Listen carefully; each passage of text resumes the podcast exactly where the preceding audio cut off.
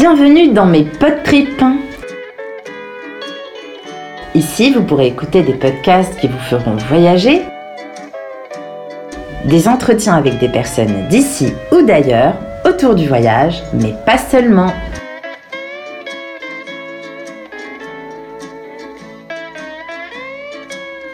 Bonjour, bienvenue dans l'épisode 2 de mes podcasts. Aujourd'hui, vous allez écouter euh, Laurent Fraticelli. C'est un Français qui vit à Miami et qui va vous raconter son parcours et comment il a commencé dans l'hôtellerie il y a quelques années aux États-Unis. Aujourd'hui, il a sa propre société de consulting. Il est donc consulté par euh, de nombreux hôtels euh, et aussi des restaurants pour euh, tout ce qui est euh, images, marketing, communication. Euh, il est très créatif, donc c'est une vraie valeur ajoutée pour tous ces établissements. Mais je le laisse vous raconter. Donc c'est un entretien que j'ai fait en janvier dernier. Et vous écouterez une petite musique euh, très agréable en fond sonore, une musique cubaine, puisque c'était à l'occasion d'un brunch qui a lieu donc tous les dimanches à l'hôtel Nautilus sur Miami Beach un hôtel dont il s'occupe justement de la communication euh, depuis quelques mois déjà. Voilà, je vous souhaite une bonne écoute et je vous dis à très bientôt. Ah, donc euh, Laurent Fraticelli, alors comment tu es arrivé à Miami? Est-ce que tu peux raconter euh, bah, le début hein, de ta vie ici? Donc je suis né à Marseille, de parents en Corse, et ça fait 23 ans que je suis aux États-Unis. Je suis né en 1993, après avoir terminé l'école hôtelière de Lausanne pour euh, faire un internship, un stage de 18 mois au Plaza Athénée à New York. Et une fois que j'étais ici, ça m'a beaucoup plu. Ce pays, euh, il y a beaucoup de choses extraordinaires ici aux États-Unis. J'ai voulu rester. Et donc, euh, j'ai travaillé à d'autres hôtels, d'autres restaurants. Et en fait, j'ai vécu deux fois à New York, à Los Angeles. Et maintenant, c'est la deuxième fois que j'habite à Miami, au cours de ces 23 dernières années. D'accord. Et pourquoi tu as choisi Miami finalement? Alors, à chaque fois où j'ai vécu donc, dans ces trois villes, c'était des opportunités professionnelles. Mais les trois, pour moi, sont extraordinaires. Il y en a beaucoup d'autres, bien sûr, mais ces trois villes sont géniales. New York, donc New York, Los Angeles et, Miami. oui. Et qu'est-ce qui fait euh, la particularité de Miami alors par rapport aux, deux autres villes? Bon, Miami, c'est la première ville latine des États-Unis. C'est la première ville latine américaine. Et euh, donc, pour moi, ce qui me plaît beaucoup, c'est euh, la proximité donc du monde latino, de l'Amérique latine et les Caraïbes et l'Amérique centrale. Et aussi euh, la proximité, vu qu'on est sur la côte est, c'est la proximité de l'Europe, parce que Los Angeles est quand même loin. Et, euh, et ce qui me plaît, de, regarde, on est le 7 janvier aujourd'hui et on pourrait se baigner. C'est euh, la qualité de vie ici et la, le temps est extraordinaire. Et au niveau donc, des différents postes que tu as occupés, donc après, euh, on va partir de, Miami, comment ça s'est passé? Tu es arrivé quand exactement? Qu'est-ce que tu as fait? Parce que je me souviens de ce Beach House. Tout alors, ça. alors donc, il y a 10 ans, la première fois que j'ai vécu à Miami, j'ai ouvert le Standard. Euh, j'ai travaillé pour le Standard Los Angeles et euh, c'était le troisième hôtel que je manageais ici, Standard Miami. Et euh, après, j'étais parti à Los Angeles. Et je suis revenu il y a 6 ans pour ouvrir le Soho Beach House. Je travaillais au Soho House New York et on ouvrait cette place. Donc il y a une opportunité de venir ici. Et euh, je suis resté 4 ans là-bas. Et les deux dernières années, j'ai travaillé euh, à ouvrir un hôtel à Brickell qui s'appelle East Miami. Et maintenant, donc, euh, j'ai ma propre compagnie pour faire du consulting management et ouvrir des endroits aussi. D'accord. Et la compagnie de consulting management, comment tu as eu l'idée de l'ouvrir? Ah ben ça fait un moment, ça fait un moment que ça trotte quand même dans la tête. quand j'avais quitté Soho, euh, on voulait déjà le faire, donc j'ai un, business partner. On voulait déjà se lancer, mais euh, il y avait cette, bonne opportunité d'ouvrir quelque chose d'intéressant à Brickell. Et on est toujours très intéressé à ouvrir des, établissements qui ont des point of view, hein, ce qu'on appelle des énergies. Euh, donc on, s'est laissé tenter par la, dernière fois qu'on travaillait pour un groupe. Et ça nous a permis d'organiser comment on allait structurer notre compagnie et comment on allait se lancer. Donc on s'est lancé il y a deux mois. On est aujourd'hui ici au euh, Nautilus, qui est notre premier euh, client. Donc, on s'occupe de, de, leur euh, opération de restauration, de banquet, de plage, piscine, tout ce qui est la restauration. Par exemple, est-ce que tu peux parler du brunch Voilà, donc on a commencé il y a, il y a trois semaines. C'est la première activation qu'on fait ici. C'est un. Bon, le brunch, c'est très populaire à Miami. Donc euh, voilà, on va amener l'idée, c'est d'amener les locaux ici, de faire un brunch sympa avec bon, on a un Cuban Man qui joue aujourd'hui. Ce ne sera pas toujours ça, on change. Mais voilà, créer, on aime bien créer des énergies. Et, et dans les projets à venir, alors est-ce qu'il y a des choses dont tu peux nous parler? Par exemple ce lounge là Oui, alors donc on, est, euh, on va aussi ouvrir un lounge à la fin du mois, downtown, euh, qui va s'appeler Floyd. Vers où à downtown? Vers euh, quel coin? Tu poses trop de questions.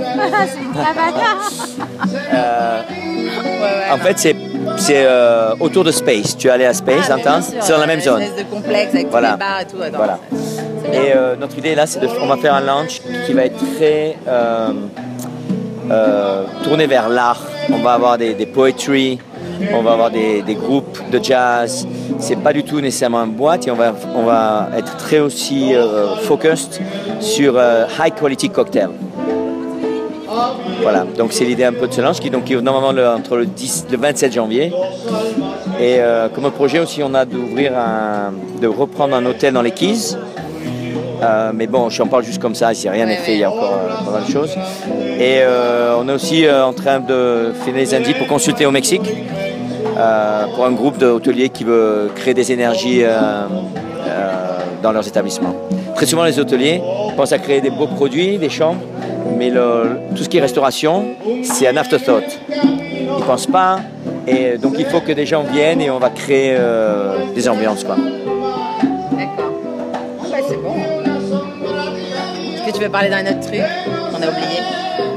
Euh, Non, bah alors je, non, je peux juste dire ça que c'est pour les Français ça ou pas? Oui. Bah, que travailler aux États-Unis, c'est euh, moi c'est pas du tout comme la France. C'est-à-dire bon, on a moins on a moins de sécurité de boulot comme il y a en France. Ouais. Enfin, quoique Mais maintenant, les opportunités aux États-Unis sont extraordinaires et ce que j'aime beaucoup, ce qui m'a toujours plu aux États-Unis, c'est qu'on voit des gamins qui arrivent comme 22 ans, qui commencent comme assistants, qui commencent comme secrétaires et euh, dix ans plus tard, ils sont directeurs de vente, ils sont, ils sont directeurs de- de- d'hôtels, de, restaurants et ça peut aller très vite. Donc, et dans toutes les professions, et ça, je pense que c'est très intéressant euh, dans ce pays. Personne n'est bloqué dans une position à cause de leur cursus universitaire ou leur expérience. Et, euh, ce qui est, je pense souvent, c'est dommage pour la France. Ah, ça c'est sûr. très bien, mais je mériterais Non, pas, c'est dommage, mais je Non, mais, je non, très non, bien. mais j'ai connu des secrétaires Je qui, l'enverrai de toute façon. dix ans plus tard, sont toujours secrétaires. Et, euh, C'est triste. même ma mère avait des secrétaires, elle était médecin. Je disais à ma mère, je dis, mais. euh, je disais, mais euh, pourquoi elle ne monte pas? Non, mais elle est heureuse, elle, elle va être secrétaire toute sa vie. Je dis. Alors que moi, si j'ai des gamines, moi, je les pousse. Ouais, Ils parce en veulent, et les gens sont ambitieux ici, quoi. Mais parce que tu peux, quoi, on te donne ta chance. C'est le pays, on te donne ta chance ici. Ouais. Ouais, c'est pense qu'ils sont conditionnés les gens par la sécurité, ils pensent pas qu'ils peuvent faire mieux. C'est ça le truc. Bon, bah très bien. Bon, bah génial, tu vois. c'est Mes juste- endroits à Miami. Il y a mes endroits préférés à Miami. Ah, mais oui, c'est ça que j'ai oublié. Ah, ah, ah. Très important. On n'a pas fini, t'inquiète. Alors, donc tes endroits préférés à Miami, euh, c'est quoi? Pour sortir, pour manger, pour peut-être même faire du shopping, je sais pas. Alors, pour moi, ce qui est très agréable à Miami, c'est que grâce à cette culture latine qui est partout présente ici, il y a des, des établissements de restauration de bars qui peuvent être chers et d'autres qui sont des hole in the wall, ce qu'on appelle, donc des euh, C'est quoi? Hole in the wall, des, des boui-boui quoi. Des boui-boui Ah, Comment dire en français? Hole, donc hole c'est un trou, un hole in the wall, un trou dans le mur. Ah, oui, tu vois ce que je veux dire Je sais pas comment dire en français. dit, Des bouis, voilà. Je connaissais pas cette expression, c'est génial. Ouais. et des hole in the wall. Ça veut dire des choses très simples, très cheap, où tu manges super bien, il y a l'énergie, il y a la bonne musique, il y a la- beaucoup de joie de vivre à Miami aussi d'ailleurs, ce que j'aime beaucoup. Les gens sont heureux ici, c'est le soleil, la plage aident beaucoup, la mer est partout ici. Et euh, donc il y, y a beaucoup d'endroits que j'aime beaucoup sur la beach et dans Miami. Donc, euh, bon, bien sûr, les endroits que j'ai ouverts, parce que je mets beaucoup de passion. Le standard, pour moi, c'est extraordinaire. Tu ou pas? Non. Ah, faut que tu ailles. Ouais. Bon, il faut organiser ça. Parce le que 15, c'est parce la que seule c'est sur la baie, c'est sur la baie, tu, tu, tu, tu, tu- tu vas, ça va te rendre folle, euh, standard, hein, je te le dis. C'est extraordinaire. Tu sais, quand je suis enthousiaste, comment j'écris, ils vont être contents. Non, non, c'est. euh, alors, il y a le standard, Ok. euh, parce que c'est au bord de la baie, donc tu, tu manges les, les pieds sur l'eau, dans l'eau. Après, bien sûr, le Soho Beach House que j'ai ouvert, le restaurant Cecconi, c'est italien, il y a beaucoup de restaurants italiens ici, mais celui-là, il est extraordinaire. À, à Soho Beach House? à Soho Beach House. Chez Conix, tu as dit? Tu es, tu, tu, allé là-bas ou pas? Eh ouais, on, est très occupés ce jour-ci, on n'a pas pu, je euh, sais. Et moi- moi-même, j'ai été occupée, laisse tomber euh, tous mes déj, tous mes dîners. Et donc, ouais. Donc euh, après, euh, donc de l'autre côté de la, de la beach, bon il y a beaucoup d'autres endroits sur la beach, mais de l'autre côté de la beach, il y a définitivement un bistrot qui s'appelle Mandoline, c'est grec, c'est extraordinaire, tu connais. C'est super, il y a un bistrot italien qui s'appelle Aloy. Ah, ça, je connais pas. Ça c'est downtown aussi, c'est secret, peu de gens connaissent, c'est extraordinaire. Aloy Aloy, A-L-L-O-Y. Ça, c'est extraordinaire. Et euh, je dirais, il y a un cabaret euh, à Brickell qui s'appelle El Toucan. Je sais que tu es allé là-bas. Qui pour moi, c'est euh, c'est Cuba dans les années 50 et c'est fabuleux. El Toucan. Et sur la Calle Ocho, il y a un endroit qui s'appelle Ball and Chain qui est un endroit extraordinaire. Tu J'ai adoré. Ball and Chain, c'est euh, c'est- une bonne énergie, les gens sont heureux, il y a beaucoup de salsa, c'est super. Ensuite, euh, bon, comme hôtel, il y a le, le Freehand. Oui. Tu euh, donc euh, le Broken Shaker. Ah ouais, nom ouais, s'appelle Broken Shaker. Euh, là. voilà. Ah ben tu as vu connu Glenn en plus, Oui, mon ami, mon ami colombien. Ouais, ouais. sympa. Super, plein de trucs. Il y a euh, sur la. Qu'est-ce qu'il y a aussi Bon, il y a aussi euh, d'autres endroits comme il y a le musée qui s'appelle le PAM. Tu as pu Ah, aller au PAM aussi. Voilà, extraordinaire. L'exposition en ce moment, elle est énorme. Le restaurant Verdé, voilà, le. PAM c'est d'un autre monde, c'est fabuleux. Il y a ça. Euh,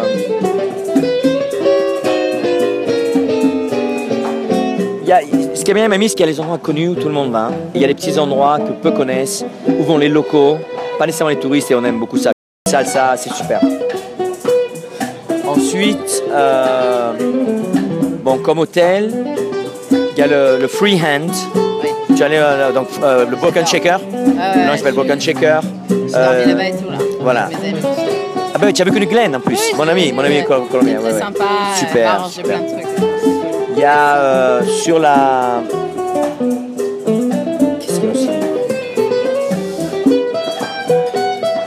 Bon, il y a aussi euh, d'autres endroits comme il y a le musée qui s'appelle le PAM. Tu as pu Ah, aller au j'adore, PAM aussi suis allée. Voilà, extraordinaire. L'exposition en ce moment, elle est énorme. Le restaurant Verdé, voilà, le, Ouais, le ouais. PAM c'est c'est d'un autre monde, c'est fabuleux. Il y a ça.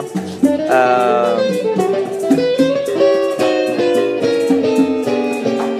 il y a- ce qui est bien, Mamie, c'est qu'il y a les endroits connus où tout le monde va. Il y a les petits endroits que peu connaissent, où vont les locaux, pas nécessairement les touristes, et on aime beaucoup ça. Voilà, c'est terminé pour l'épisode 2. J'espère qu'il vous a plu, que vous avez apprécié cette petite balade à Miami, fort euh, sympathique, avec ce petit groupe de musique cubaine euh, qui était vraiment euh, doué. Et euh, donc si vous voulez me faire part de vos remarques, n'hésitez pas, c'est seulement mon épisode 2, donc euh, il y a peut-être des choses à améliorer, donc j'attends euh, vos remarques, vos suggestions, vous pouvez me contacter par mail saliahd@gmail.com S-A-L-I-H-A-H-D@gmail.com ou via les réseaux sociaux sur Instagram, Salia la journaliste, S-A-L-I-H-A-L-A journaliste pour le pseudo Instagram et également euh, sur Facebook, Salia euh, Adjilani, donc euh, H-A-D-J, trait d'union, D-J-I-L-A-N-I. Je vous souhaite une excellente semaine et je vous dis à très bientôt.